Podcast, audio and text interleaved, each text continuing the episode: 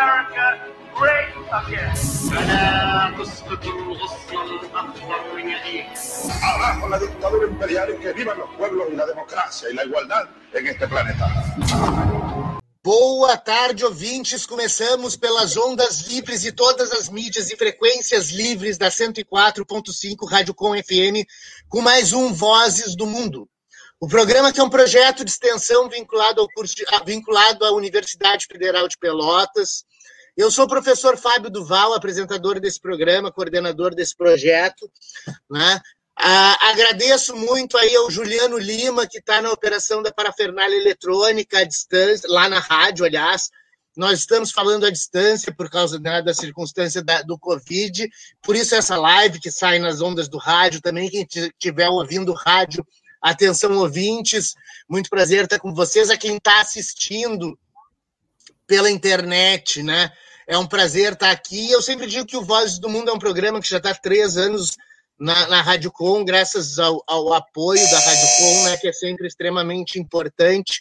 Uh, e ele é um programa que tem como objetivo trazer as questões internacionais. Eu sou professor de Relações Internacionais da UFPEL, Uh, e o Vinícius Nagarrori e o Gabriel Eli são estudantes de Relações Internacionais da UFPEL. Né? Nós, nós tínhamos o Pedro Martins também, que saiu no programa passado, está em licença. Né? E nós três uh, representamos, então, aqui essa tentativa de trazer os temas das relações internacionais para uma linguagem acessível, palatável e, principalmente, né, uh, se coadunando com os objetivos da Rádio Com, né, que é levar boa comunicação né, para os lugares mais necessários e mais progressistas, né, e para todos os que assim se identificam. Né, esse programa tem como objetivo também mostrar como os temas internacionais se relacionam direta ou indiretamente com a nossa vida cotidiana, né? Então, a gente, eu agradeço muito a Rádio Com, agradeço a Isadora Malman, que faz todo o trabalho de bastidores, né? Da divulgação e, e, e, e, editar material gráfico, etc. e tal, e muitas outras coisas que se fazem nos bastidores do Vozes do Mundo. Eu sou o professor Fábio Duval, como eu disse, e vamos começar esse programa que tem vários pontos e várias, várias pautas né, para se falar. Vamos falar de Elon Musk, Bolívia, armamento, vamos falar de Rússia e Estados Unidos, aliás, China e Estados Unidos, vamos falar de um monte de coisas, né, ao longo desse, desse, desse programa, né, que tem três blocos. A gente vai ele corre direto aqui, então, né, o ouvinte da rádio vai ver o, o intervalo, mas o internauta, quem está vendo na internet, vai nos ver brincando aqui durante o intervalo, né, isso é uma coisa boa, porque aproxima né, o Vozes do Mundo, que antes ninguém conhecia a cara, né, porque só tocava pelo, pelo rádio, né, a cara de quem faz o que eu acho importante para a gente, né, nesse tempo de pandemia, nesse tempo de tanto isolamento social, a gente ter esses oásis que, por exemplo, a Rádio Com nos permite ter. Sem mais delongas, eu apresento então a mesa, né, a mesa que agora é uma mesa virtual, com Gabriel Eli Vinícius Nagarrori. Vinícius Nagarrori vai lá, te apresenta, a câmera dele não está funcionando, mas ele está de corpo e alma aqui. Estou com a voz aqui presente. Boa tarde, Fábio. Boa tarde, Gabriel, Juliano todos os ouvintes da Rádio Com. Um prazer estar aqui mais uma tarde de quarta-feira e vamos lá, mais um episódio navegando nas, nas ondas livres da Rádio Com, junto com a nave do do, do, da, do Vozes do Mundo. Abraço. É, é, legal que a gente tem essa coisa da nave, né? Que a gente costuma brincar que o Vozes do Mundo pega uma nave espacial, uh, a nave louca, como diz a, a música do Saído Guarabiri, que foi um movimento poético no Rio de Janeiro, da geração mimeógrafo nos anos 70, né? Uh, o que, que me gosta muito, me gusta muito. Aí a gente pega essa nave e vai voando pelo planeta, né? Então, falando em nave espacial, o Gabriel vai falar uma coisa bem relacionada à nave espacial, né? Vai lá, Gabriel Eli. Boa tarde, Fábio. Boa tarde, Vinícius. Boa tarde ao Juliano Lima. Boa tarde também a você, ouvinte. Muito obrigado por mais uma vez é, nos receber em sua casa. Fique com a gente.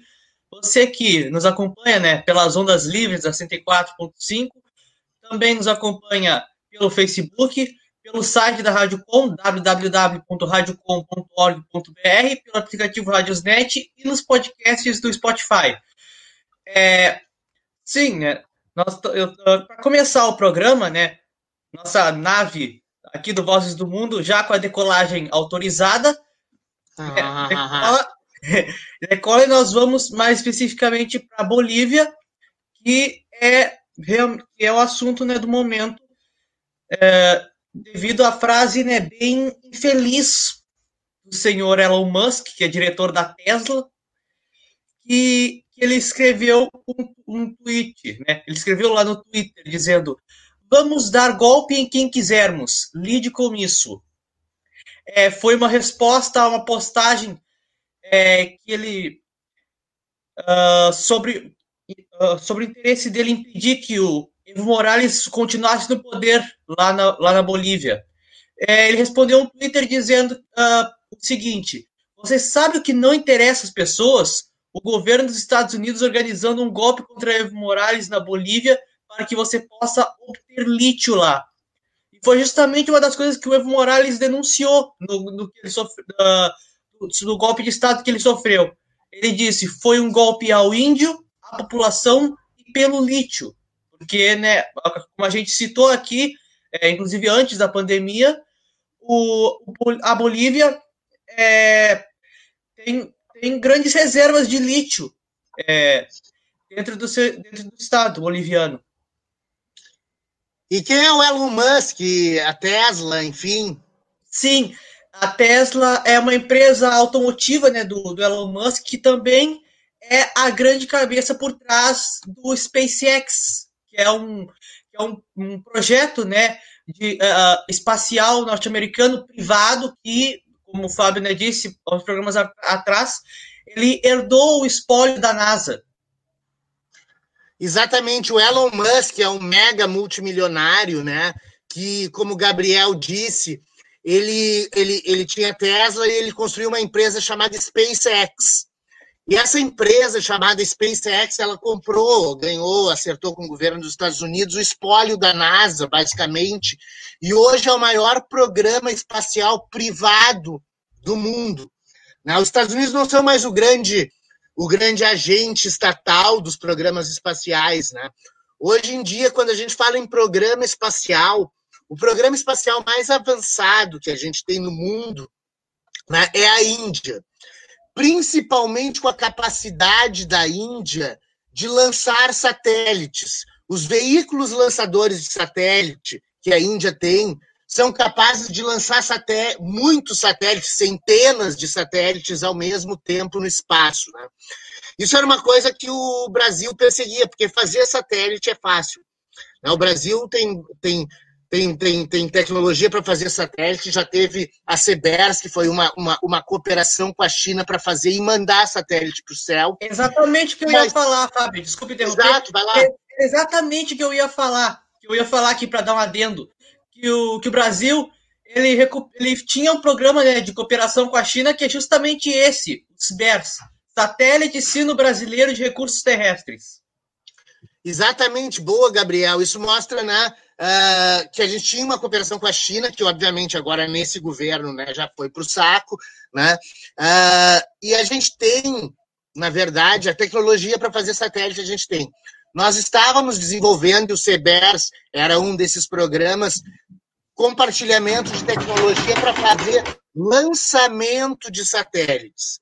A grande questão no Brasil sobre lançamento de satélites é que nós não temos a tecnologia para fazer o lançador de satélites, mas nós temos o melhor lugar do mundo para se lançar satélites, que é a base de Alcântara, no Maranhão, né? que por acaso, durante o governo Bolsonaro, logo no início do Bolsonaro, do governo Bolsonaro, ele cedeu o uso aos Estados Unidos sem contraprestação alguma, sem cessão de tecnologia americana alguma, cedeu para os Estados Unidos e leia-se, conforme o, o, o, o, comentário do Gabriel, que quem eventualmente vai usar essa base é o programa do Elon Musk a partir de uma junção com o governo dos Estados Unidos. Né? Então, isso mostra um entreguismo extraordinário do governo Bolsonaro, né? entregando uma coisa que é uma joia que todo mundo gostaria de ter um ponto em cima do, do ou perto né, do Equador, quase em cima do Equador,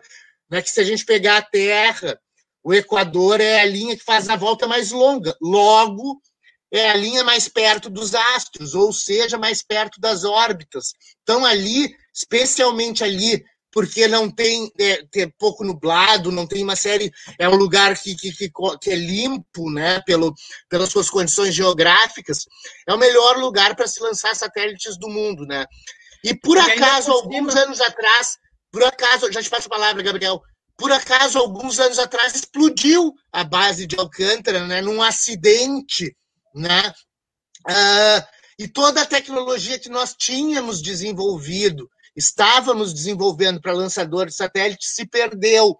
Né? E hoje, com, e, e, há pouco tempo atrás, no início do governo Bolsonaro, com essa desculpa que nós não temos a tecnologia de satélite, que por acaso, e aí a gente pode levantar várias te teorias da conspiração, né? Uh, explodiu toda a tecnologia, como explodiu a base uh, uh, Almirante Ferraz lá na. Comandante na, Ferraz. Comandante Ferraz lá na, na, na, na Antártida. Na, na, Antártida, né? A gente perdeu muita coisa que era tecnologicamente muito importante. Vai lá, Gabriel. Continua aí, Sim, fala, fala Um outro ponto, Fábio, sobre, sobre, sobre a base de Alcântara. A economia de combustível que se tem ao lançar foguete satélite de, de lá é, é uma coisa impressionante. Tu economiza muito combustível lançando né, foguete satélite de lá. Exatamente, né? Por causa dessa proximidade com as órbitas, então tem que percorrer um caminho muito menor. Então o Elon Musk já estava de olho nisso, muito provavelmente. E o Elon Musk está de olho também na Bolívia, por isso que ele fez esses comentários. E esses seus comentários mostram que eles tiveram né, fortemente e, obviamente, um papel importante no final do ano passado na derrubada, no golpe que derrubou o Evo Morales da presidência da Bolívia e deixou lá né, um pool de, de governantes títeres dos Estados Unidos. E aí a questão da Bolívia, né, deixa eu só ver o tempo aqui, onde como é que nós estamos. Tá, ótimo. Vamos desenvolver esse tema aqui, porque foi até. Eu trabalhei com a Bolívia na minha tese de doutorado, com os movimentos indígenas, exatamente a ascensão das esquerdas, a, a politização da etnicidade, do discurso indígena na Bolívia, que a Bolívia é o seguinte, a Bolívia tem 65% da população da Bolívia é indígena, se auto-identifica como indígena, né? E houve lá, nos tempos do governo Morales, uma série de modificações desde o início até o fim. Né? No início do governo Evo Morales, um pouco antes, foi marcado por dois momentos muito importantes lá.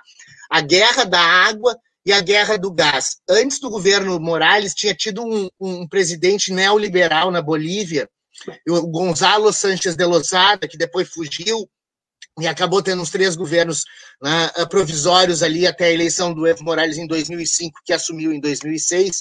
Mas foi o seguinte, em 2003, o Goni Sanches de Lozada, e eu falo isso porque agora vai, vai acontecer uma coisa parecida no Brasil, né? o Gonzalo Sanches de Lozada tinha privatizado a água na Bolívia. Né? Para uma empresa canadense chamada Bestel. E a Bestel, né, como sempre acontece, ela começou a levantar as tarifas, a ponto de que isso foi em 2003, a população boliviana ficou sem acesso à água. E aí houve a Guerra da Água, que foi uma manifestação brutal da população, né, que seria seguida pela Guerra do Gás em 2005, porque queriam também entregar o gás boliviano. Né? E foi, foi um período de 2003 a 2005 muito, muito conturbado, de muita luta na Bolívia, momento no qual os movimentos indígenas e a figura, por exemplo, do Evo Morales ascenderam né, como os grandes lutadores, né? há outras figuras também, né? Uh, o Felipe Quispe, mais à esquerda, o Malucu Felipe Quispe, né? Uh, que é também uma liderança indígena de um outro movimento, né? de um movimento catarista já histórico na Bolívia, né, que uh, estourou nessa, nesses dois episódios sangrentos na cidade de El Alto, que fica na volta da, de, de La Paz. La Paz é um caldeirão, né, e na volta, em cima do altiplano, fica a maior cidade aimará do mundo, tem um milhão de habitantes aimarás, né, basicamente. Né, e El Alto entrou né, em, em erupção nesses três anos. Né, e isso basicamente levou a eleição do Evo Morales em 2005 e em 2006 ele fez a nacionalização do gás e do petróleo, que até deu aquele problema com a Petrobras aqui no Brasil. Por que, que eu falo? Da, a gente já vai falar do lítio da Bolívia, que é, a, que é a parte mais importante desse debate, mas eu achei importante trazer essa questão da guerra da água, porque é uma coisa que vai acontecer, ou está acontecendo no Brasil, com esse processo de uh, privatização do saneamento né, no Brasil. A gente sabe que o Brasil tem problemas históricos de saneamento, mais da metade dos municípios e dos, das, das casas brasileiras não tem esgoto e água potável. Né? Esse é um, é um déficit histórico que nós temos, né? Uh, que uh, acredito que historicamente deveria ter sido feito de forma pública, né? com um investimento estatal, né? mas não tivemos algumas tentativas disso, mas isso não se consolidou. E agora se vem com a grande desculpa né, de que para fazer esse saneamento vai ter que compartilhar né, o gasto com, com, com, uh, com a iniciativa privada. Claro, pega um Estado agora que está com déficit primário extraordinário por causa da Covid, né? déficit muito grande, mas que é mal distribuído, porque, por exemplo, para salvar as médias empresas, o governo brasileiro deu dinheiro para os bancos, para os bancos emprestarem para as empresas, a juro. Né? Só que aí entra a questão de pedir que as empresas vão pedir uma, uma garantia e que o pequeno e médio empresário não tem para dar, então não chega o dinheiro na ponta. Mas essa questão da privatização da água, do saneamento aqui, é uma questão que a gente vai ter que discutir muito. Né? E o exemplo da Bolívia com a Bestel mostra muito bem os perigos disso. É extremamente importante a gente fazer todo o saneamento básico no Brasil, né? mas nós temos que ficar muito atentos em como isso vai ser feito. Né? Isso está sendo votado no Congresso, né? Uh, como a gente vai fazer isso, né? e se isso não vai ser uma entrega de um bem que é um bem público, né? que é a água, né? entre outras coisas, né? também tem tratamento de esgoto, etc., e água, né? da mesma forma que nós temos que nos atentar muito para essa nova lei sobre da grilagem de terra, né? Uh, que até os empresários estão apoiando lá, que estão entrando com a história do meio ambiente. Então, nós temos essas questões né, que se ligam muito à, à nossa história presente brasileira, nesse processo em que se reforça o mesmo tipo de agente internacional que atuou na Bolívia lá em 2003, 2005 e agora na, na derrubada do Evo Morales, que são esses agentes estrangeiros, os grandes oligopólios mundiais, as, né, as grandes empresas internacionais, como a do Elon Musk, né, e esses governos de países desenvolvidos que estão a serviço né, do capital dessas grandes empresas. Mas vamos voltar ao Elon Musk e a Bolívia. Por que o Elon Musk quer a Bolívia?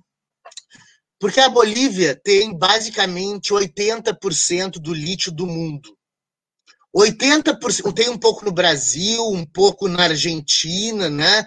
Mas 80%, uh, uh, 80 do lítio do mundo é 75 ou 80, mas eu tenho quase certeza absoluta que é uh, uh, 80%, 80 está na Bolívia e uma, um, o resto de uma parte está ali. Na, no Brasil também tem um pouco. Né? Uh, mas 80% do lítio do mundo está numa região chamada Salar de Uyuni. Salar de Uyuni é uma grande região, né, um deserto de sal que existe no altiplano boliviano, na província de Oruro, né? É, porque é o seguinte, o a Bolívia é dividida em dois pedaços, basicamente, segundo os próprios bolivianos. As terras altas e as terras baixas. As terras altas é o altiplano, é a cordilheira. Né? E na cordilheira nós temos as províncias de La Paz, Oruro e Potosí. Né? Descendo, a gente tem as terras baixas, que são as terras amazônicas da Bolívia. Então, a Bolívia tem desde de, de Cordilheira dos Andes até a Amazônia, que são Pando, Beni, uh, Santa Cruz e Chuquisaca. Né? São essas as regiões, basicamente, da Bolívia. Né? E essa região de Oruro, onde tem o salário do Iuni, que é da onde veio o Evo Morales, né? É, porque ali Oruro e Potosí Né? Potosí é muito conhecida pela cidade de Potosí, que foi uma cidade inca antiga, né? toda feita de prata, né? e que uh, Está lá, inclusive, naquele livro uh, As Veias Abertas da América Latina, do Eduardo Galeano, né? como aquilo foi desmanchado pelos espanhóis, aquela prata toda foi uh, escorrida da cordilheira né? para o rio Paraguai e saiu lá no Delta do Prata, né? razão pela qual Toledo tem muito mais prata hoje do que na Bolívia. Mas a Bolívia ainda tem muito lítio. Né? Além, historicamente, a Bolívia teve uma história de mineração desde os anos 30 até a, a, a crise mais para os anos 80, da, da mineração do estanho. Né? Então, essas regiões de Oruro e Potosí eram regiões mineiras muito fortes. Não é a troco de nada que lá se formaram a, a Confederação Obreira Boliviana, que é, é a maior central sindical boliviana, que teve origem exatamente na, na, na, na luta dos, dos, dos, dos mineiros, principalmente depois da Guerra do Chaco, nos anos 30, né, que opôs Bolívia e Paraguai. Então, essa região que já foi explorada há muito. Aí tem uma região que é Cochabamba, que fica entre o altiplano e as terras baixas, na descida, que é onde se planta coca, né, que não tem nada a ver com cocaína. Coca é um produto uh, tradicional boliviano, né, e, e, a Bolívia sempre produziu e e não é necessário usar a coca, a folha de coca ou chá de coca, para conseguir caminhar. Uh, em El Alto, por exemplo, El Alto está a 4 mil metros de altitude, então o ar rarefeito, né, é necessário que se use esse tipo de coisa, além dos usos tradicionais das populações. Né? Então, Cochabamba é onde se planta coca. E os, os, os mineiros, que eram os antigos sindicalistas mineiros, os, mine, os, os mineiros uh, bolivianos que eram sindicalizados lá no altiplano, com uma crise da mineração nos anos 70, 80, eles migraram para Cochabamba para fazer o cultivo da coca, que foi a oportunidade econômica que eles tinham, porque lá em cima as grandes empresas internacionais tomaram conta de tudo, né? E ali se criou né, a partir dos anos 90, as seis, federa as seis federações sindicais cocaleiras da Bolívia, que são a base de apoio do Evo Morales e que é basicamente um coletivo sindical formado por indígenas. E aí a gente tem uma diferença muito grande dos indígenas das terras altas e dos indígenas de Cochabamba, né, dos, dos cocaleiros, uh, porque eles têm etnia Aimará ou Quichua. Ao passo que os indígenas das terras baixas são indígenas guaranis, das, das, das, das, das etnias amazônicas. Né? Então há uma diferença entre os indígenas, os próprios indígenas dentro da Bolívia. Né? Mas uh, né, uh, essa liderança indígena do Evo Morales, né, esse uh, papel principalmente de defesa dos recursos naturais bolivianos, gerou, obviamente, a sanha né, do mercado internacional e de caras como Elon Musk. Por quê? Porque o lítio ele é muito importante porque ele dá para fazer muita coisa. Né? O lítio serve desde remédio para mania, né? Uh, para fazer remédio uh, psiquiátrico, né? até para fazer bateria de celular e, nesse caso do Elon Musk, para fazer ligas de metal extremamente fortes que aguentam no espaço. Né? Então, esse lítio, economicamente muito importante, principalmente para a era de, de desenvolvimento tecnológico né, que nós estamos, né, e para os interesses de um cara que tem um sistema de uh, espacial privado, né, eles querem, obviamente, colonizar a Bolívia. Isso mostra muito claro né? Por que, que caiu o Evo Morales no final do ano passado, teve que sair da Bolívia?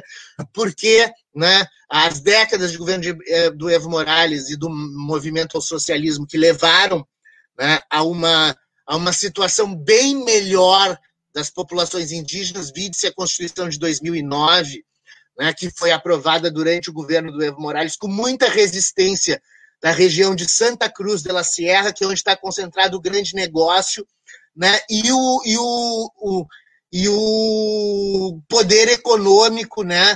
Uh, das máfias bolivianas, né? que atuam na região, os crucenhos, né, que são brancos, na verdade, né, uma é a elite crioja, né, boliviana, é a elite branca, detentora de terras, uh, que quis, durante muito tempo, né, se beneficiou dos recursos do gás e do petróleo que estão nas terras baixas, está né, na região de, de, de, de, de, Santa Cruz, principalmente, e uma outra província ali embaixo, que eu não me lembro o nome agora, é Chuquisaca, eu acho que é. Mas depois eu vejo, não interessa agora, que são, que são uh, os, os, os, as bolsões de gás e de petróleo da Bolívia. Então, uh, mais gás do que petróleo. Então, a Bolívia tem uma riqueza, é o país mais pobre da América do Sul, né, mas tem uma riqueza extraordinária em termos minerais e também em termos amazônicos, porque apesar da fatia amazônica boliviana não ser assim tão grande, né? Porque ela pega uma parte da Amazônia e Santa Cruz pega um pouco, mas depois pega o Chaco, né? Uh, e, e, claro, eles têm um problema, né? Que toda a região do Acre, né? Era boliviana e foi comprada pelo Brasil lá no início do século XX, no boom da borracha, né? eles não gostam muito disso, uh, né? enfim, tem, tem toda razão. Uh, e são os imperialismos, né? os intra-imperialismos uh, sul-americanos. Né? até vou contar uma anedota aqui, né? a gente falou bastante já sobre o lítio, a importância do lítio, etc. Mas uma anedota, porque eu estava na Bolívia em 2012, quando algumas organizações não governamentais elas uh, houve uma tensão com o governo Evo Morales, né? Existia uma clivagem muito grande entre os indígenas do entre os entre os cocaleiros, os indígenas do altiplano, a população uh, inca de origem inca e aimará, os grandes uh, a elite crioja de Santa Cruz e algumas ONGs estrangeiras que utilizavam dos indígenas amazônicos para fazer um, uma contação entre indígenas que eu explorei na minha tese. Né? Quem quiser ler, chama-se Os Movimentos e os Povos Indígenas. Aliás, os movimentos dos povos indígenas e a politização da etnicidade na Bolívia e no Peru, das etnogêneses das esquerdas no poder, que foi defendida lá na Universidade de Brasília, está né? lá no, no nos vários bancos de dados, mas se botar Fábio Duval e, e esse nome que eu falei aí, quem se interessar está em PDF, né, no Fundação Alexandre de Guzmão, repositório da CAPES, no próprio IREL da UNB, o Instituto de Relações Internacionais da UNB. Né, foi com o merchan aqui do professor, né, porque, porque a tese, a tese foi boa. Uh, enfim, né, eu, eu ia contar uma anedota. Né, eu estava eu tava num, num comício, né, tenso, com gás lacrimogênio, coisa. E aí os caras começaram a gritar, né? Malditos imperialistas americanos! Malditos. E eu tava com uma boina, né? com uma boina preta, né? meio, a barba grande, meio parecido com eh, Che Guevara, achava eu. Né? E eu acho interessante porque lá na cidade de El Alto tem uma estátua gigante do Che Guevara, porque é bom lembrar, o Che morreu na Bolívia, né?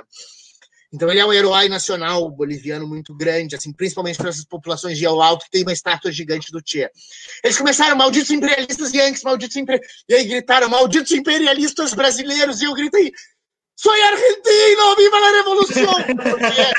É, enfim, né, para não tomar um pau ali, dizer que eu era brasileiro, porque podia, né, nessas horas, né, independentemente de da minha ideologia que ninguém ia saber, né? Eu, o, o, o, o foco ali era o imperialismo brasileiro, né, que eles consideravam, e não é, de se, não é de se negar que a gente fez um baita imperialismo lá, né, uh, via Odebrecht, OAS, OAS principalmente, né, foi um dos rescaldos negativos da expansão né, do Brasil como potência da América do Sul, né, que havia uma solidariedade uh, entre, entre os governos de esquerda, mas o grande capital sempre dá um jeito de se meter e a OAS fez muita merda na Bolívia. Né? Enfim, uh, estamos nos aproximando do primeiro intervalo aqui. Uh, pelo tempo, eu não sei como é que vai ser aí na rádio quando lançarem aqui. Se o Juliano estiver pronto para lançar o intervalo, me manda aquele, aquele, aquele. Estamos no intervalo. Estamos no intervalo e agora continuamos conversando aqui com o internauta, né? O ouvinte da rádio não está nos ouvindo nesse momento, então não falaremos nada. Uh, que faça eventualmente o ouvinte da rádio perder o conteúdo do que a gente está falando, mas vamos ler os comentários, né? Se eventualmente há comentários aí na, na, na nossa na nossa na nossa uh, live aqui. Deixa eu ver, estou com as duas coisas abertas, vamos ver. Uh, é, não há comentários, então uh, não temos não temos o que ler nesse, nesse momento. Vamos conversar. Gabriel Eli, tudo bem? Uh, Vinícius Nagarrori, ouvinte.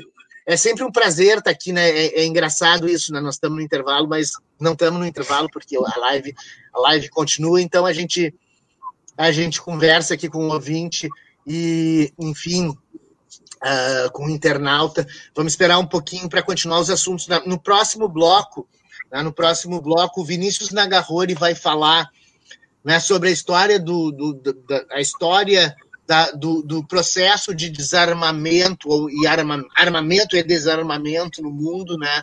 E depois nós vamos relacionar com algumas coisas atuais, assim. Né? E no terceiro bloco nós vamos voltar com as notícias uh, da semana, para quem está acompanhando na internet uh, uh, poder, bom, saber do que, do que a gente vai falar. Uh, quer, dá uma passada aí da nossa pauta, Gabriel, a pauta que a gente tem aí só para o internauta saber do que a gente vai falar. Antes, da, antes de falar a pauta, né, só um, um recadinho aqui. Quando o Vinícius falar sobre o, o desarmamento, é como se fosse né, a segunda edição do, do nosso quadro histórico. Né? Quem se lembra foi. É, estreou, estreou aqui é, duas semanas atrás, né? Uh, quando eu falei né, do, sobre os três reinos da China, só que. Opa. Voltamos ao ar com vozes do mundo para o ouvinte da rádio. Estávamos aqui na live, na live fica continuando, né? Uh, vozes do. Uh, voltamos mais uma vez, então, com o segundo bloco do Vozes do Mundo, esse que é um, um projeto de extensão vinculado à Universidade Federal de Pelotas. Eu sou o professor Fábio Duval professor de Relações Internacionais da Universidade Federal de Pelotas. Eu, eu, acho que não preciso falar de novo tudo, mas Gabriel, Eli, Vinícius Nagarrori na mesa, graças Juliano Lima, graças Isadora. Vamos então para o segundo bloco, e nesse segundo bloco, né, o, o Gabriel estava falando aqui no intervalo né? Que, que, nós temos agora, o segundo bloco sempre vai ser destinado a uma questão histórica, que começou com o Gabriel há duas semanas atrás, falando sobre o reino da China, né? os reinados é. da, da, China imperial. Né? E aí, infelizmente, hoje, né? Vai, vai, Só que, só ia dizer, estava falando aqui, né, o, o internato também, só que, uh, infelizmente, né, por problemas técnicos, o programa ele não chegou a ser gravado. Ah, é, não chegou a ser gravado, né? Isso foi uma pena. Mas o Vinícius, mas a gente vai ter então nesse segundo bloco sempre uma, um, uma parte histórica. E hoje quem vai fazer essa parte histórica é o Vinícius Nagarrori. Vai lá, Vinícius, palavra é contigo. Bom, tudo bem, pessoal? Então vamos fazer agora o segundo quadro histórico do Vozes do Mundo. E hoje a gente vai fazer um recorrido cronológico sobre o, os tratados de desarmamento, como o Gabriel estava comentando a nossa programação de hoje, né? E bom, uh, eu escolhi a gente fazer um, fazer um recorte de tempo, né? E esse recorte de tempo depois do final da Segunda Guerra, por conta da praticidade também, para a gente não demorar muito, não se alongar muito no programa, porque até a gente não tem muito tempo para isso. E bom, então a gente vai começar a partir de 1945, mas é claro que antes de 1945 já tinham várias leis e tratados do direito internacional que, de uma maneira ou de outra, eles tentavam uh, limitar ou regulamentar os conflitos que existiam entre as nações, mas isso é história para outro programa, porque aí sim a gente ia se alongar muito mais. Então, de 1945 é o ponto que a gente todo mundo conhece, né? Acabou a Segunda Guerra Mundial, o, as potências do eixo elas estavam derrotadas e estavam ocupadas pelos aliados, e daí os aliados se sentaram em uma série de conferências para começar a discutir como que ia ser a ordem inter, internacional do pós-Segunda Guerra Mundial.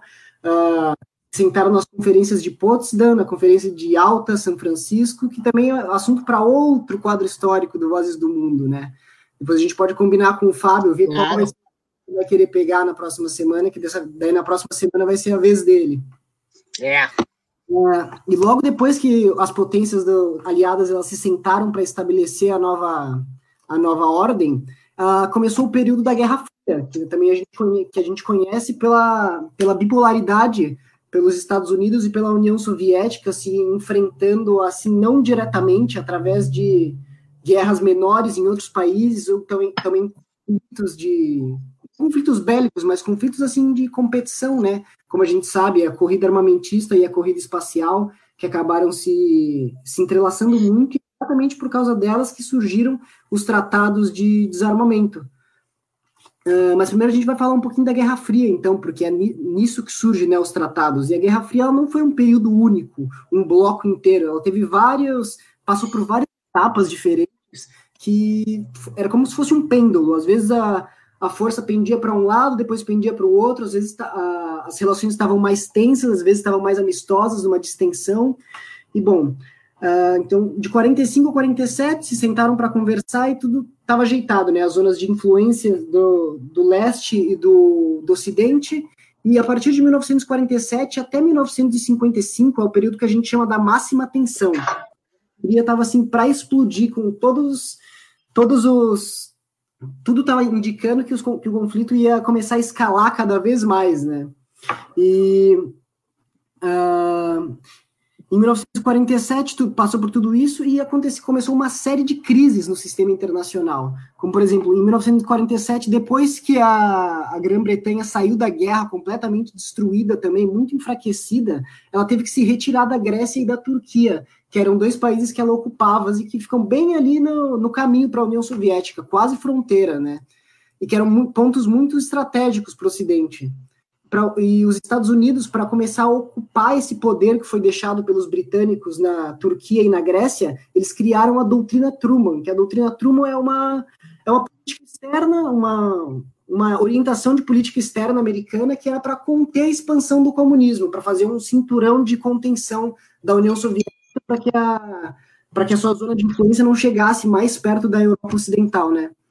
Uh, logo depois da doutrina Truman, começou a chegar outros pontos de tensão, como por exemplo em Berlim, que a, a, a, a, parte ocidental da cidade, sob o comando dos aliados, ficou cercada e não conseguiam entrar com suprimentos. Foi toda uma operação muito tensa de ter que ficar levando suprimentos por aviões e jogar dentro da cidade, os soviéticos bloqueando e ameaçando o tempo inteiro. Daí, logo em seguida, também veio a crise do Irã, entre 51 e 53, e em 53, no final, a Guerra da Coreia, que um dos, o primeiro grande o primeiro grande conflito que realmente é, foi marcado pela Guerra Fria, né? Os dois polos combatendo dentro de um país. Uhum. 1955, Até fizeram o paralelo 38 lá, né? E é dividiram. Verdade, né? O paralelo 38, que até hoje ele segue como uma zona desmilitarizada, né? Entre as duas Exato, é, cortaram a Coreia ao meio, separando os povos, o mesmo povo, um para cada lado, né? É verdade. Em 1955, então, a União Soviética ela conseguiu desenvolver a bomba de a, conseguiu desenvolver a bomba de hidrogênio, que muitas pessoas elas começam, elas acham que em 1955 é um, é um, um prazo do, dessa primeira etapa da Guerra Fria. Essa parte da, da máxima tensão acaba em 1955, porque a, a União Soviética consegue uma paridade de poder com os Estados Unidos, com o armamento nuclear, e também porque o Stalin morre em 1955. Ou seja, o Khrushchev sobe ao poder. Nikita, Nikita Khrushchev o Nikita Khrushchev sobe ao poder na União Soviética e começa todo um processo de desestalinização, todo de uma liberalização, entre aspas, do regime soviético, né? Um, leva a União Soviética para uma direção diferente que o Stalin estava guiando. Uh, e agora o segundo, o segundo período da Guerra Fria, que é, da, que é a coexistência pacífica, de 1955 até 1967 que foi um período marcado por grandes tensões e o, ambos os lados eles, eles tinham noção do que eles estavam correndo, porque afinal agora ambos eram potências nucleares e eles, eles pegaram essa noção e pensaram, poxa, agora a gente precisa transferir essa competição para outros campos, porque se a gente começar um conflito bélico, a gente vai escalar isso vai ter guerra nuclear e vai destruir o mundo. Então eles começaram com a corrida espacial e com uma corrida armamentista, né? Que é a loucura de construir satélite, construir armamento cada vez mais sofisticado, empregando a tecnologia, empregando todos os recursos, aliás, até tirando recursos de áreas importantes para o desenvolvimento de um país para focar tudo na, na corrida armamentista, na corrida espacial, né? Alguns, alguns pontos importantes dessa época da, da Guerra Fria foi, foi como em 57, que a União Soviética ela conseguiu dar o ponto de partida inicial né, na corrida espacial com o primeiro satélite em órbita, o Sputnik. E de, logo depois, em seguida, uh, quatro anos depois, em 1961, com Yuri Gagarin, né, que foi o primeiro homem que conseguiu ir para o espaço.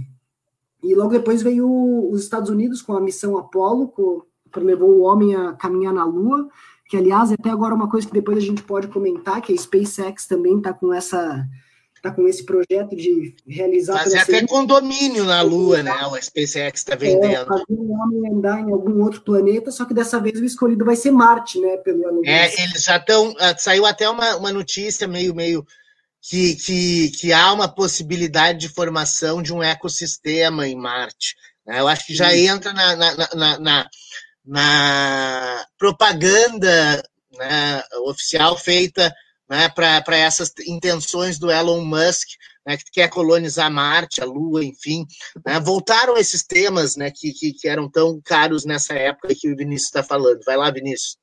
E parece que realmente agora vai ter uma, uma corrida espacial do século XXI, né? Afinal, também com o Trump, que anunciou a criação da Space Force. Mas, enfim, isso a gente discute mais para frente. Agora, ah. voltando cronologia aqui do, dos tratados de desarmamento da Guerra Fria, uh, passou-se a missão do Apollo 9 e daí começou a cada vez mais intensificar a corrida espacial e de desenvolvimento de novas tecnologias, comunicações e, e tecnologias de transporte, etc.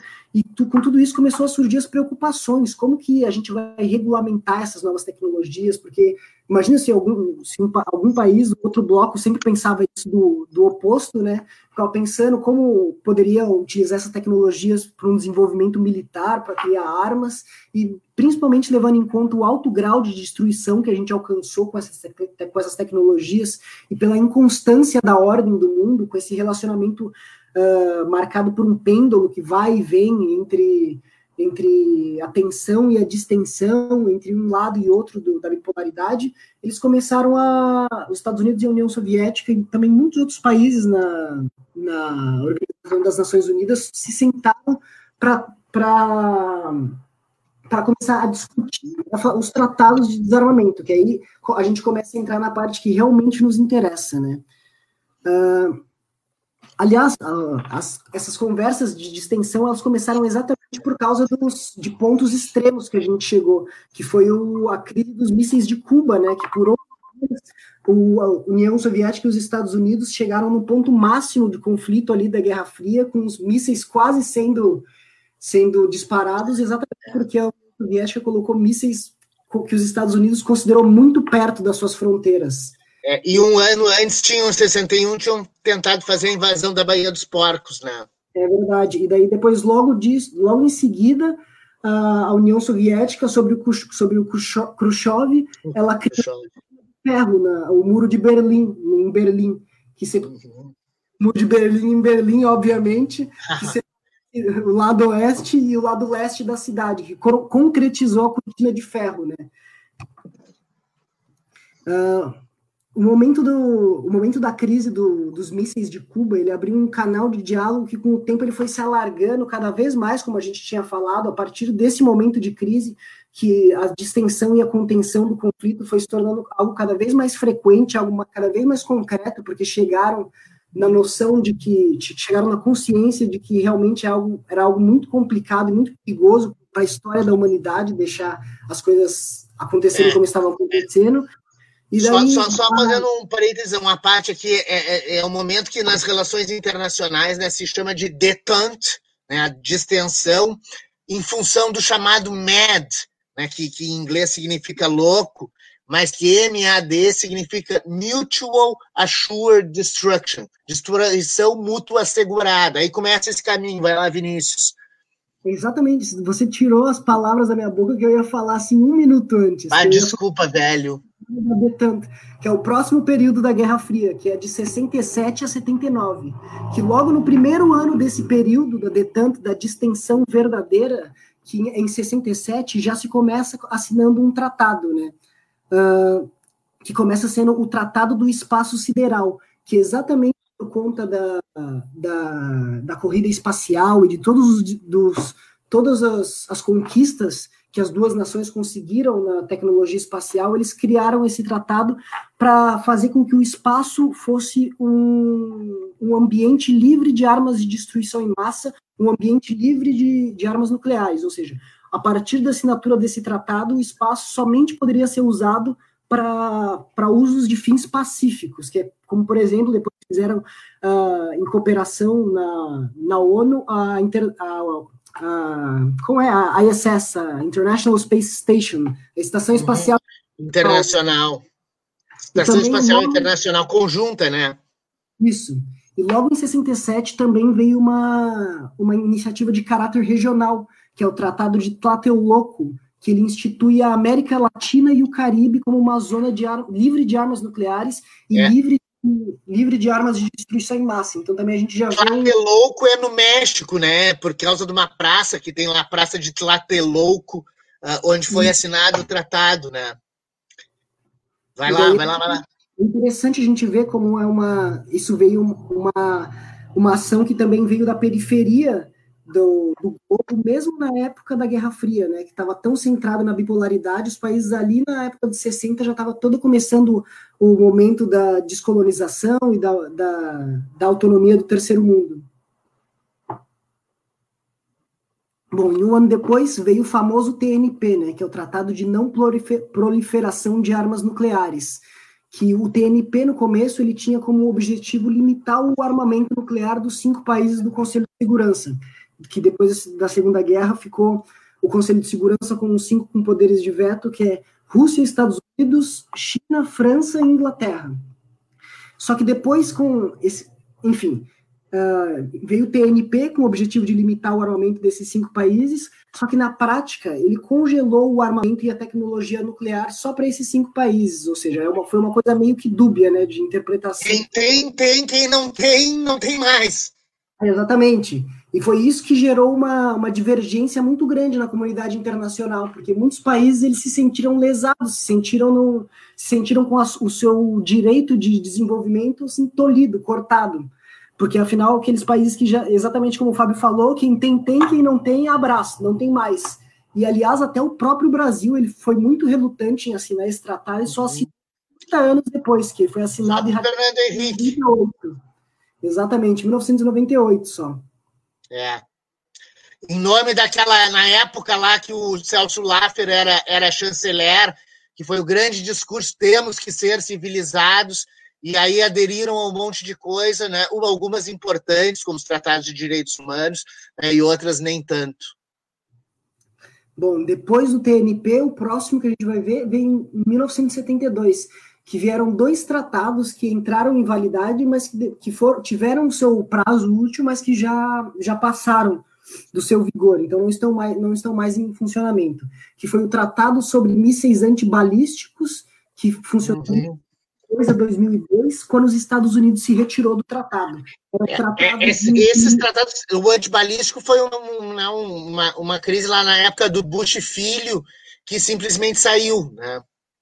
Sim, e esse tratado especificamente, ele limitava os arsenais defensivos, ou seja, mísseis nucleares que você usa para, quer dizer, mísseis que você usa para abater mísseis nucleares que estão chegando no seu território. Então, é o sistema antiaéreo, como se chama, é, né? Antiaéreo, exatamente. E que também aqui a gente não, não vai se alongar muito nos detalhes técnicos sobre o que proíbe. Claro. Que também não, não é o foco do programa, né? Seria, acho que, mais um programa de engenharia falar sobre Claro, sem dúvida que são proibidas. Mas, enfim, logo depois do, desse tratado de mísseis antibalísticos, veio o SALT 1, que durou de 72 a 77, que ele limitava também a introdução de novos mísseis balísticos intercontinentais e mísseis lançados de submarinos, ou seja, ele congelava os, os, os armamentos, não, não se poderia comprar ou adicionar mais, mas só manter os que tinham. E logo depois, do final desse SALT 1, ele, eles entraram em negociação, os Estados Unidos e a União Soviética entraram em negociação para fazer a continuação desse tratado, que foi o SALT 2, que, só que no fim ele não teve ratificação pelo Congresso dos Estados Unidos. Ou seja, foi negociado, foi assinado, mas o Congresso dos Estados Unidos acabou por não ratificar. Então ele não entrou em vigor, apesar de que até 1986 a União Soviética e os Estados Unidos eles mantiveram a palavra do, sobre essa limitação de armamentos, mesmo sendo algo informal, né, não tendo um compromisso realmente ratificado. Uh, e o próximo, em 1987, ele foi notícia aqui no Vozes do Mundo faz pouco tempo, que é o INF, que é a sigla em inglês para Forças Nucleares de Alcance Intermediário, que ele estava em vigor de 1987 até o ano passado, em 2019. Só que ano passado a Rússia e os Estados Unidos se retiraram do tratado, que é o que deixou a Europa muito preocupada exatamente por causa dessa tecnologia de alcance intermediário, que o, o alcance intermediário é aquilo, da Rússia até a Europa, né? Então é algo Sim. muito também é algo é ali gente... lança ali do é que, quem tem medo é, é, Berlim é Paris né os aliados é. da OTAN e, e, é interessante a gente ver esse padrão né, que muitos tratados eles vão perdendo a validade e parece que não existe mais uma uma vontade política tão grande de reassiná-los, criar novas versões deles, como existiu nos anos da, logo nos anos posteriores da fase mais quente da Guerra Fria, né? A fase que muitas gerações cresceram com esse medo, né, do pânico nuclear. Eu me lembro quando eu estava na primeira série, eu fiz uma, um desenho, foi, foi numa segunda época já de corrida espacial e armamentista já do Reagan, uh, uh, 84 por aí, 83. E aí uh, o meu desenho era um mundinho assim com duas bombas nucleares, assim, era entrava na psique do, do da criança, né? Ah, eu sou muito novo para ter passado por isso, né? Eu nasci em 98, mas eu tenho certeza que teve gente que viveu aterrorizada com isso. Não, não, não, imagino gente mais velha que eu teve medos maiores, inclusive. É, inclusive de duvidar que o homem tinha chegado à Lua, era bem comum. Em 68. Enfim, seguindo. Uh, depois desse INF, que vigorou de 87 até ano passado, quando a Rússia e os Estados Unidos se retiraram, Uh, veio outros, que são os três últimos importantes né, para a gente fechar a nossa, a nossa rodada dos tratados, que são os três STARTs. START é a sigla em inglês para Tratado de Redução de Armas Estratégicas. Ou seja, tudo que é uma tecnologia muito nova, uma tecnologia muito não convencional, o poder destrutivo do míssil em algo muito avassalador, muito maior, está sendo proibido por esses tratados. O primeiro foi o START 1, que vigorou de 94 até 2009, e o START 2, que vigorou de 96 a 2002. Só que os russos se retiraram desse START 2.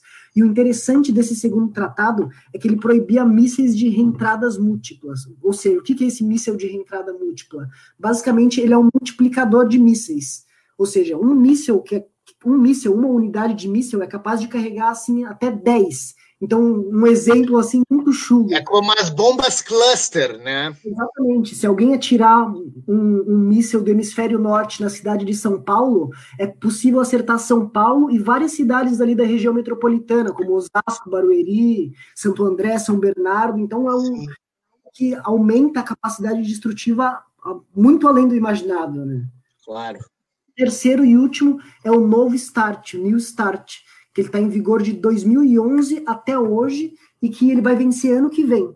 E ano que vem é capaz dele vencer e daí novamente a gente come, poder entrar numa, numa corrida armamentista maluca, porque com toda, toda essa toda a situação que a gente está vivendo no mundo agora, né, essa os nacionalismos se reexacerbando e cada vez mais os países que antes cooperavam entrando em antagonismos, então a gente tem que ver o que pode acontecer, porque de 2011 para cá, eu vou dar um número, porque esse eu consegui os números bem precisos.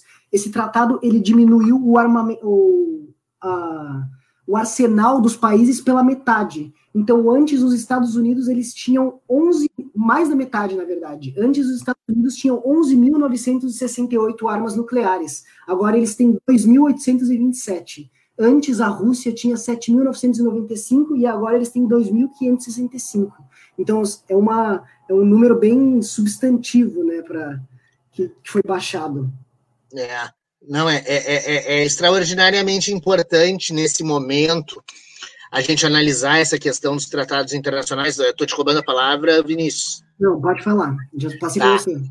Tá. Uh, é extraordinariamente importante a gente ter essa visão, porque durante a Guerra Fria houve esses vários, vários, vários acordos né, em diferentes momentos né, de, de, contenção.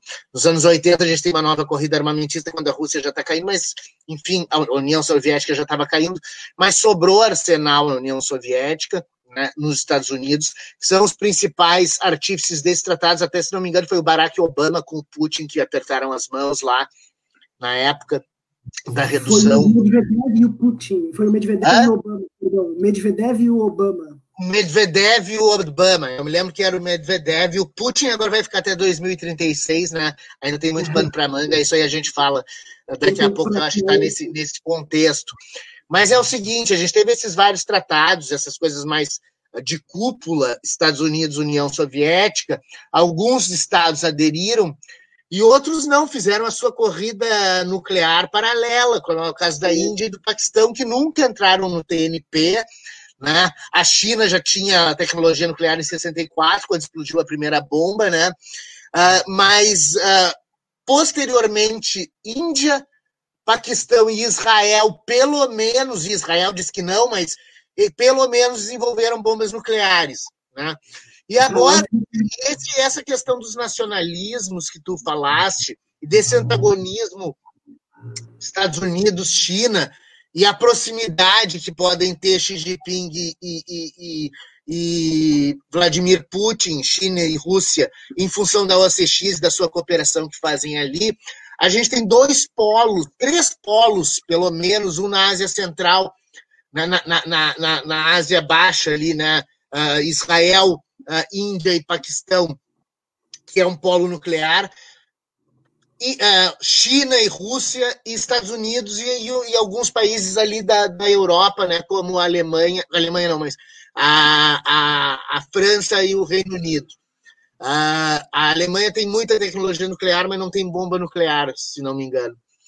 Uh, mas o que acontece hoje, para a gente pegar esse apanhado assim, é que a gente está num momento em que esses tratados começam a ser, e principalmente pelo Trump, uh, uh, jogados fora, digamos assim, dada menos, menos importância, como a gente tem visto.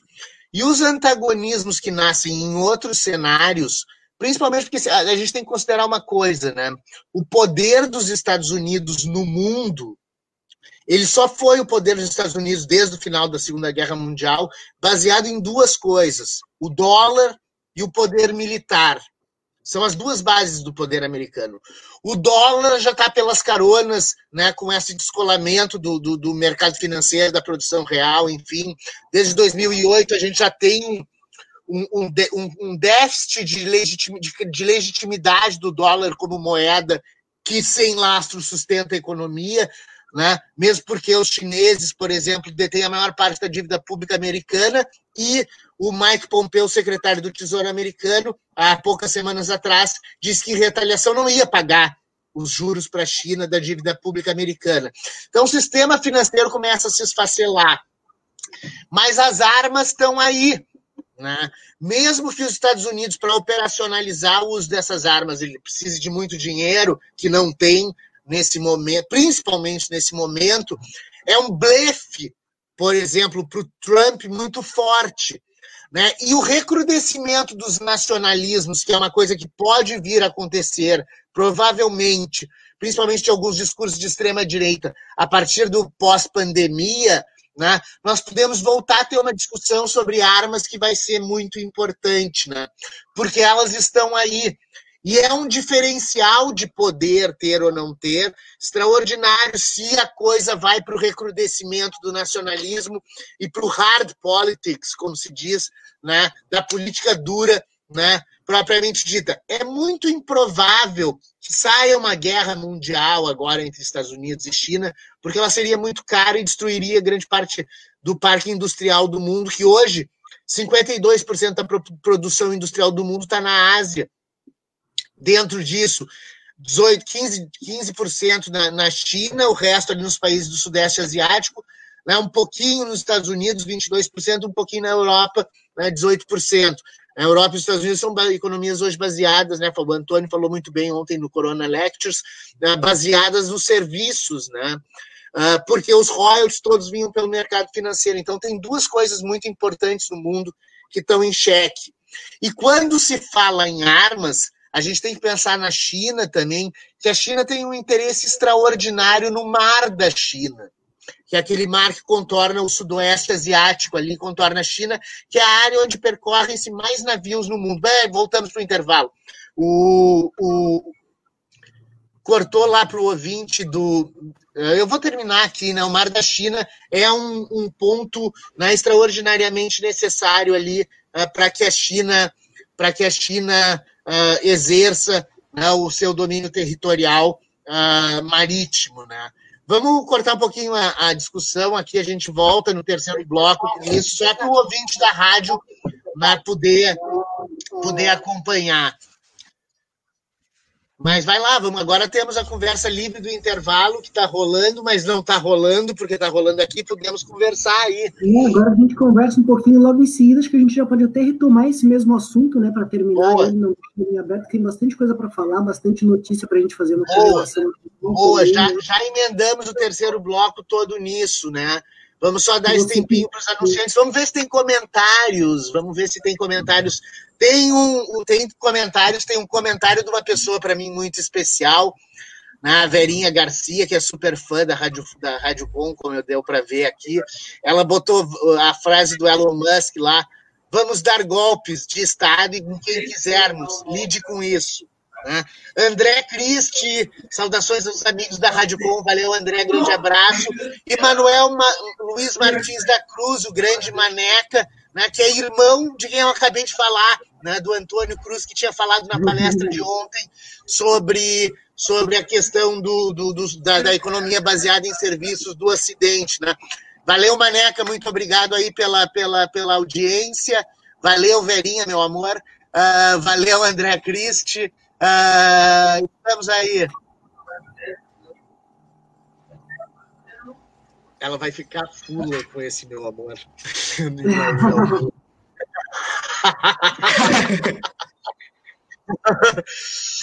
uh, mas uh, é isso aí, né? Esse programa é bom. Agora, é. pô, esse programa live, assim, fica tri bom porque fica tri descontraído. Eu até tô gritando menos porque quando era no microfone ou quando era por WhatsApp, né, eu estava ouvindo uns programas anteriores, falando aí com o ouvinte, com o, com o, o ouvinte não, com o internauta que está ouvindo, a minha voz é chata para burro, né, quando é estridente. Então hoje eu estou fazendo um esforço extraordinário para falar como eu falo normalmente como uma pessoa normal. É que o microfone da rádio, né, durante muito tempo, me dava uma aura de pop, de rockstar, né, que eu sentia que eu estava quase né, cantando que nem uh, o Robert Plant do Led Zeppelin. Né? Então, né, a, minha voz é horrível para canto, nunca será boa, né, mas eu estou tentando melhorar ela para o programa aqui, para as lives, né, porque eu me dei conta, muitas pessoas próximas de mim já tinham falado isso. Eu, quando eu vi a minha voz, ó, estamos voltando. Acho que estamos voltando. Diz aí, Juliano, voltamos no ar? Na rádio?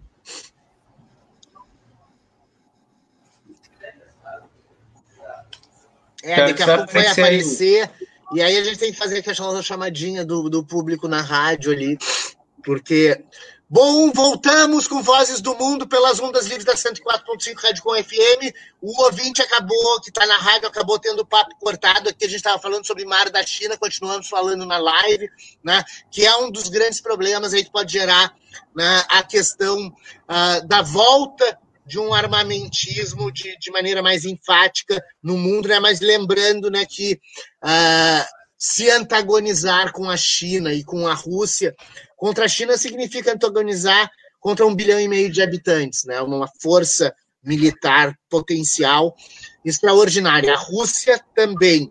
Então a gente tem lá daquele lado oriental do mundo, né, um polo de poder bastante importante e que se tornará cada vez mais importante daqui para frente, ao passo que os Estados Unidos têm sérios problemas, como é a credibilidade do dólar, principalmente, que era a sua grande forma de canalizar todo, toda a desindustrialização dos anos 70, que foi lá para o Sudeste Asiático, em dinheiro de volta para os grandes bancos e para as grandes corporações.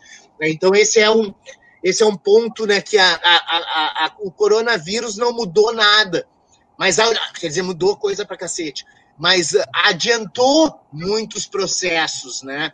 E vem adiantando alguns processos que poderiam ser mais lentos na ordem internacional e que agora, com esse recrudescimento do nacionalismo, briga China, China, China, Estados Unidos, não só China e Estados Unidos, mas China e aliados dos Estados Unidos, né? Porque se a gente for lembrar, a minha voz já estava ficando alta, se a gente for lembrar, a Huawei, por exemplo, que, que é chinesa e que detém alta tecnologia, que é a tecnologia do 5G, porque a China é uma coisa interessante. Se nós pegarmos a China de 20 anos atrás, um pouco mais, de 30 anos atrás, a produção eram aqueles produtos chineses sem, sem, sem grande qualidade que a gente tinha por aí.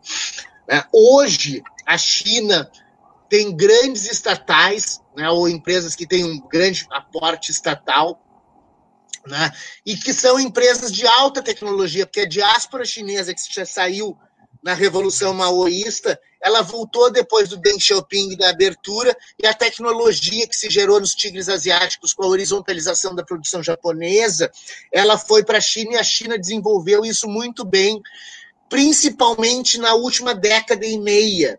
Na última década e meia, a China, boom, né, estourou em termos tecnológicos, e hoje a gente vê, por exemplo, a tecnologia do 5G chinesa sendo proibida no Reino Unido, sendo proibida no, no, nos Estados Unidos em alguma, em alguma medida, fábricas chinesas sendo expulsas dos Estados Unidos, além né, da, da pirotecnia uh, trumpiana visando as eleições, de mandar fechar os consulados né, de Houston e, e, o outro lá que fecharam nos Estados Unidos. Né? Galera, vamos lá. Era, era justamente isso uma das, é, uma das coisas que eu ia, que eu ia anunciar. Né?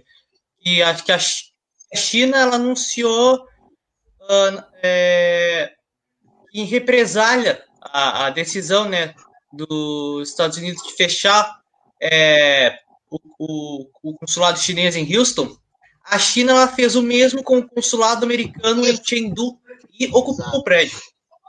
E, em toda a questão da China ali, quando fecharam o, o, o consulado de, de Houston, né, foi, foi em cima de um discurso americano, da inteligência americana federal, de que haveriam dois chineses né, uh, que teriam ido para os Estados Unidos e que seriam agentes secretos chineses que estariam fazendo a famosa espionagem industrial, roubando tecnologia das empresas americanas para levar para a China.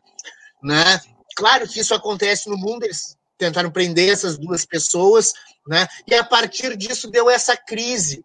Essa crise que a China já responde né, com retaliações dentro do território chinês.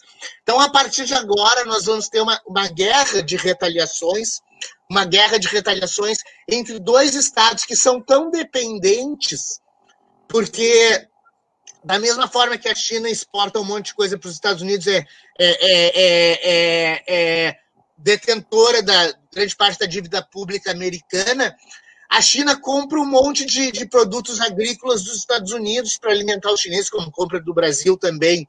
Então, é o que até deu origem ao que um cientista político americano, uh, o, o, há uns anos atrás, né, uh, no início dos anos 2000, uh, ah, o Joseph Nye, ele cunhou um termo chamado chimérica, a China e a América como uma relação de interdependência tão grande. É por isso que eu aposto que não haverá uma guerra, muito mais uma bravataria de discurso, a, a talvez alguma demonstração de força principalmente lá no Mar da China, entre uh, porta-aviões americanos e porta-aviões chineses, mas menos provável uma guerra mundial. O que a gente vai ter, certamente, é uma, uma grande transformação no sistema financeiro internacional, agora liderado muito mais pela China, né, que entra no sistema que tinha sido formulado lá em Bretton Woods com a abertura do seu próprio mercado financeiro, né, uh, uh, no, com, no, com uma, uma possibilidade de autonomia muito maior, sem depender de Hong Kong, onde era o mercado financeiro, onde a China operava, as grandes estatais chinesas operavam. E hoje, né, alguns meses atrás, se abriu a Bolsa de Shanghai. Né? Então, a gente tem essas grandes empresas né, chinesas que não pararam de produzir grande parte delas durante o Covid, ou seja, a China, nesses últimos meses, teve um crescimento de 1,2% do PIB, né, enquanto está todo mundo regredindo. A Índia teve um crescimento de 1,9% até agora, né, durante a pandemia, uma projeção. Uh, aliás, não, foi o crescimento nesse período. Né? Então, eles tiveram, tiveram um crescimento enquanto todo mundo começou a decair. Né? Então, a gente vai ter uma, uma, uma reorganização uh, da ordem internacional que me parece muito importante. Né? É, um, é um momento frágil né, uh, em que as instituições criadas há 70 anos atrás elas começam a fazer água. Vide-se o caso dos Estados Unidos sair da OMS, por exemplo, e detonar o sistema ONU ou a OMC, que está tudo grande, que é tudo fruto dessa organização pós Segunda Guerra Mundial, né, que eles detinham o, o, poder e que a gente vê a China entrando nessas próprias organizações. China, em 2001, entrou na OMC, a China, quando os Estados Unidos pediu para sair da OMS, e realmente daqui a um ano é que isso entra em efeito, a, a OMS perdeu 400 milhões de dólares anuais que os Estados Unidos davam, vai perder a partir do próximo ano, e a China já ofereceu dar 2, milho, 2 bilhões, 2 bilhões de dólares anuais para a OMS, né? Então a gente vê aí que essas instituições elas estão cambiando não em si, mas por dentro? Por quem está efetivamente uh, dominando isso? Enquanto a cooperação internacional, o comércio internacional vão regredindo, né? A gente teve uma regressão do comércio internacional para um terço, né? Por isso que se explica né, esses discursos talvez nacionalistas que alguns estados vão fazer a partir daqui, né, como ter a produção de volta dentro do seu território, ou coisa do gênero, né, mas que, uh, porque durante muito tempo a economia desses países ficou baseada em serviços, né, e aí a gente tem toda uma circunstância que é muito importante, que são as eleições, né, de novembro dos Estados Unidos, isso vai dizer muita coisa, né, sobre como a gente vai seguir daqui para frente né, nessa, nesse plano dos embates internacionais. O que, que, vocês acham aí, Gabriel e Vinícius? Como você estava falando, realmente é, vai lá. O polo do, de poder econômico ele está se transferindo cada vez mais para o Oriente, né, cada vez concretizando com os BRICS, com o Banco BRICS, com as transações econômicas entre China e Rússia, que já não estão mais usando dólar, agora estão fazendo tudo na moeda chinesa, que é o RMB, e também o, como você falou, Fábio, do Mar do Sul da China, que a coisa ali está começando a esquentar, a, temperatura está aumentando, né? Porque, se não me engano, há duas ou três semanas atrás, eu ia até comentar num outro programa, mas acabou que a gente não teve tempo, que os Estados Unidos, pela primeira vez, ele disse que a, as reivindicações da China no Mar do Sul da China são ilegais. Ou seja, pela primeira vez, ele desmentiu tudo que o governo da China vem afirmando e trabalhando para tentar construir. É, o aliado deles lá é, são as Filipinas, né? Então eles deixam um monte de navio ancorado nas Filipinas e ficam fazendo guerrinha de, guerrinha de, de nervos ali com, com, com, com, com a China. As, um... Vai lá, Gabriel. Sim, é, na, na verdade, é sobre o coronavírus, né? Que tinha uh, uh, que o Twitter ele suspendeu a conta do, do Donald Trump Jr., filho do presidente americano, porque é, que ele porque ele compartilhou, né? Um, um, um vídeo que tinha uma fala de uma médica defendendo que a hidroxicloroquina cura o coronavírus e que o uso de máscara não ajuda a conter a, a disseminação do vírus. Informação né, essa da, da, da, mais falsa impossível, né? E aí o Twitter decidiu suspender essa a conta dele.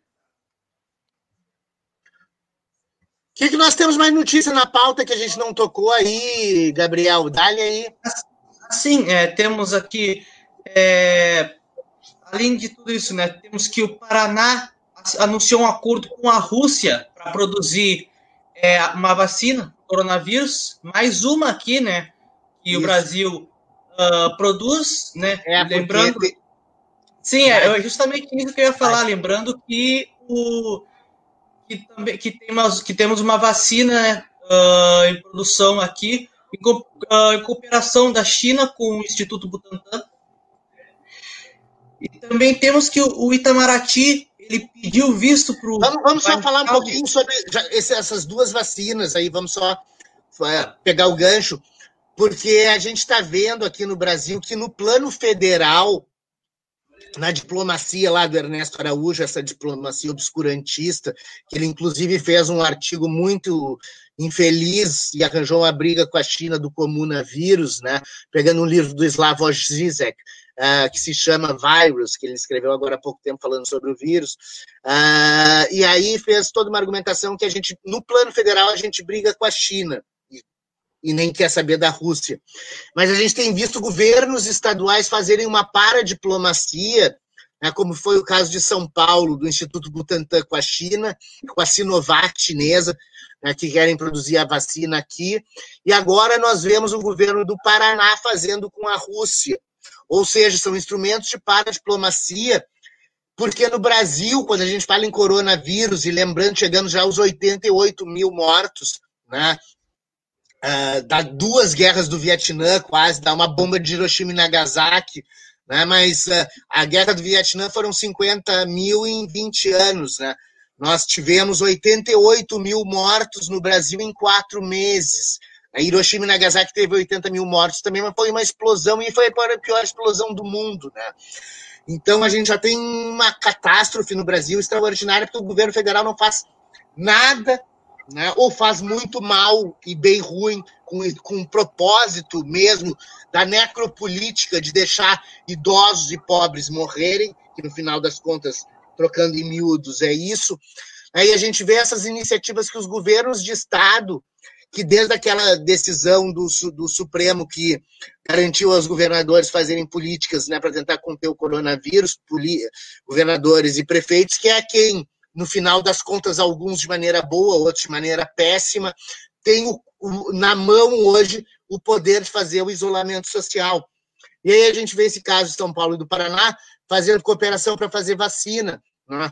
Me parece uma mentalidade muito mais aberta né, do que a do governo federal, que faz uma política que parece que é um bispo, né, que é, na verdade, um presidente influenciado pelo obscurantismo do, do, do neopentecostalismo mais radical, pelo obscurantismo do, do daquele imbecil lá do, do uh, Carvalho, Olavo de Carvalho, né, que é o, o, o, o, o Papa né, do Weintraub, do Ernesto Araújo, de todas essas pústulas que passaram pelo passaram e ainda estão pelo governo brasileiro, né? Ah, então a gente tem uma, um problema muito sério. Continua aí, Gabriel, os outros pontos que tu ia falar. Sim, eu ia dizer que o Itamaraty pediu visto para o Weintraub com, com dados de, de, passaporte diplomático. É, pedi, a, a, entrada dele para a embaixada dos, do, dos, dos Estados Unidos. Eu ia dizer também que, segundo um cientista que, fez, que deu entrevista à BBC, a China ela encobriu o caso de coronavírus em Wuhan. Ela o quê? Encobriu, entre aspas, casos de coronavírus em Wuhan. Qual é a fonte? Site da BBC. BBC, tá, a gente vê bem o que, que é, né? O Reino Unido proibiu o, o, o, o 5G. Uh, ah, a gente tem que olhar essas coisas com, com, com os olhos bem, bem críticos, né? A, a, o governo do Boris Johnson proibiu a Huawei até, tem que sair até 2027, toda o Huawei 5G do Reino Unido, e aí, por acaso, a BBC lança notícia, a BBC é o principal instrumento de soft power do governo britânico, lança notícia de, de que a China estava encobrindo coisa em Wuhan. Né? Então a gente tem que ter bem, bem uma visão bem crítica, né? De que, sempre quando a gente vai olhar uma notícia, e isso fica para o ouvinte, para o leitor, a gente tem que ver quem, quando, onde, como e por quê. Né? E aí, quando a gente pega a BBC hoje falando disso, reforçando né, esse, esse dado lá da China, dá para a gente levar em consideração que dentro dessa circunstância talvez seja né, um instrumento de soft power, porque na verdade, né, na verdade é, verdadeira, não há como saber. É. Um fechamento que, que é né, dentro da China, não há verdadeiramente como saber isso. Né? Não obstante, a China tenha gasto, eu tenho até um mapa aqui, tenha gasto muito pouco para para conter o coronavírus na China, uma situação que, eventualmente, se tem uma segunda onda ou outra, eles estão contendo de forma muito boa, melhor que eles, só a Coreia do Sul, né? Uh, enquanto os Estados Unidos gastaram 2 trilhões e meio, por enquanto, para tentar conter o coronavírus, né? É a conta mais alta de coronavírus uh, né? Uh, do mundo, 2 trilhões e meio, 2 trilhões e, e 300, uma coisa assim. Eu tenho uh, os dados aqui, mas eu estou puxando de cabeça, né? Como você disse, se o Bolsonaro e o governo federal continuarem fazendo as mesmas coisas que seguem, daqui a pouco a gente que vai assumir essa posição de maior conta da pandemia. E, aliás, aproveitando que você já tinha questionado... Não tenho dúvida dos estados e você tinha questionado a ação do governo federal, então eu vou trazer aqui para a gente o Bolsonaro ele foi denunciado no Tribunal Internacional de Haia por genocídio e crime contra a humanidade. E ele foi, é, ele foi denunciado exatamente por uma rede, de, uma rede sindical de trabalhadores da saúde, a brasileira Unisaúde. É, ele foi no domingo isso. Foi bem no domingo que foi aceita essa acusação. Eles acusam o presidente de falhas graves e mortais na condução da resposta à pandemia de Covid-19.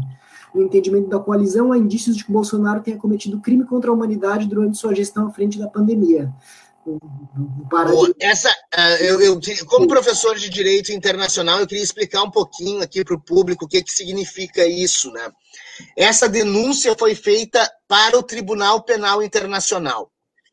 O Tribunal Penal Internacional tem uma promotoria do tribunal que vai receber ou não essa denúncia. Né? Em recebendo essa denúncia, eles vão analisar os critérios de admissibilidade e pode começar um processo contra o Bolsonaro. Já é extremamente emblemático haver essa denúncia, sem sombra de dúvida. E o dossiê, eu fiquei sabendo o conteúdo dela, é bem interessante, né? Obrigado, Verinha Garcia, que foi inclusive quem me mandou né, o, o, vídeo com, com, esse, com, com esse conteúdo. Uh, a gente tem uma, uma, uma possibilidade ali bastante grande, principalmente por causa do grande transtorno internacional que vem sendo o Bolsonaro apontado como pior, né, o pior uh, presidente do coronavírus. Mas isso demora um certo tempo para ter um efeito prático.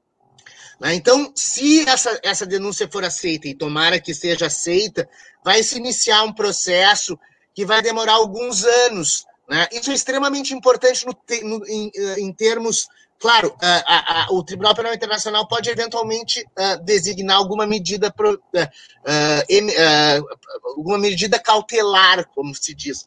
Mas o processo demora muito tempo da, do Tribunal Penal Internacional. Né? E nesse caso, é o Bolsonaro, como pessoa física, que responde pelo crime contra a humanidade. Então, ele vai ser julgado. É claro que isso não diminui a importância da gente lutar contra esse governo, que ainda tem dois anos e meio aqui, e que nesses dois anos e meio, mesmo que essa denúncia seja aceita, os efeitos práticos de uma eventual condenação no Tribunal Penal Internacional vão demorar mais que isso.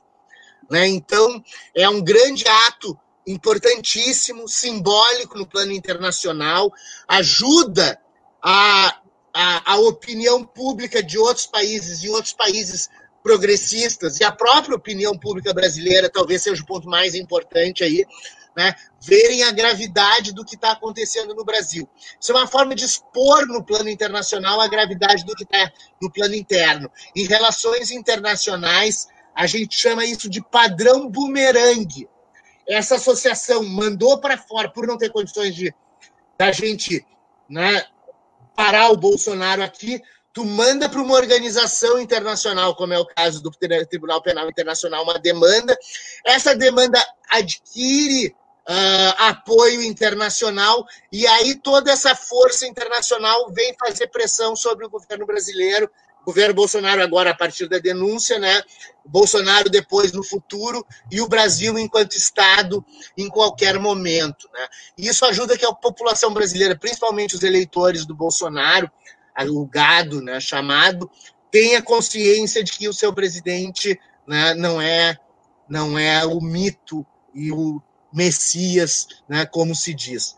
Estamos nos encaminhando para o final aqui. Eu não quero, eu não quero fechar sem o pessoal da rádio ouvir o fechamento, né? Então, vamos nos encaminhando para o final aí. Gabriel, Eli, Vinícius Nagarrori vão dando o seu tchauzinho, os últimos, últimos comentários aí que tenho. A gente ainda tem uns cinco minutos ainda uh, ah, para a gente ir se encaminhando, para não fechar de novo só para o ouvinte da, do, do, do, das ondas livres lá que eventualmente está na rádio, não, não ficar no, no vazio. Vai lá, Gabriel, vai lá, Vinícius. Ah, certo. É, eu tinha outro ponto para falar, mas eu vai, acho que em cinco, eu não sei se dá em cinco minutos, né? Porque são é, seriam os três pilares do, do capitalismo sábio das empresas japonesas e a comparação delas com as, com as de Wall Street. Eu não sei se Acho dá em cinco minutos. Vamos deixar para o próximo programa, porque dá muito pano para manga isso. É. Vamos deixar para o próximo, vamos deixar para o próximo. Então, ah, é... Vinícius, vai, Gabriel. Sim, é, eu agradeço então a todos que nos acompanharam, agradeço aqui ao Fábio e ao Vinícius por, esse programa novo, das galáxias, né? Ah, só... Hoje a gente não viajou muito na nave, né? É, é só fizemos só umas, uma, como é que é? Curtas distâncias, né? né? Boa. E disse que no primeiro bloco a gente falou sobre Bolívia, né? Mas então, eu queria agradecer né, de novo no Fábio Vinícius, agradecer ao Juliano Lima e a você que nos, que nos ouviu aí na rádio, que nos assistiu aqui na live. É, fique bem e até o próximo programa. Tchau. Valeu. Vinícius! Como o Gabriel disse, agradecer aos colegas, agradecer ao Juliano, agradecer aos ouvintes, e hoje, eu digo que hoje a nossa nave viajou mais no tempo do que no espaço, né? Nossa... Exatamente, é. é viramos, viramos, viramos a máquina do tempo. Isso é muito bom, né? Eu vou, vou fazer o meu o merchan aqui do, do Vozes, né? O, o Vozes está na, no, no, no, podcast da Rádio Com, está aqui no Facebook, está no meu Facebook, compartilhem. Está uh, no Spotify, Spotify, um grande trabalho que Isadora Malman faz, né? Sempre colocar lá no Spotify, a gente tem um Spotify do Vozes, né? além de aparecer no Spotify da Rádio Com. Né? Para quem quiser nos seguir, temos todas as plataformas lá, Instagram, Facebook do Vozes do Mundo, né? que a Isadora também administra. Enfim, uh, temos a nossa equipe aqui, Pedro Martins, que está né, tá, uh, em stand-by, volta depois do, do, dia 20 de agosto. Né? E eu gostaria de mandar o ouvinte, né, o ouvinte da Rádio Com, né, um desejo de saúde, muita saúde, que se proteja, porque nós estamos vivendo aqui na região sul o ápice da subida da curva de contágio. Então, nós estamos, o César Vitor falou na semana passada, o epidemiologista César Vitor falou num, num congresso que nós organizamos, estamos organizando o Corona Lectures, que é inclusive aberto ao público né, lá na, na, na UFPEL. Né? Ah, enfim, ah, que se cuide muito, porque nós estamos num momento nevrálgico de alto contágio não obstante o comércio esteja aberto, etc., nós estamos na pior fase. Então, use máscara, se proteja. Né? E eu me despeço do ouvinte da Rádio Com, desejando a todos paz e bem. É isso aí. Ainda vamos ficar na live aqui uns dois minutos, eu acho.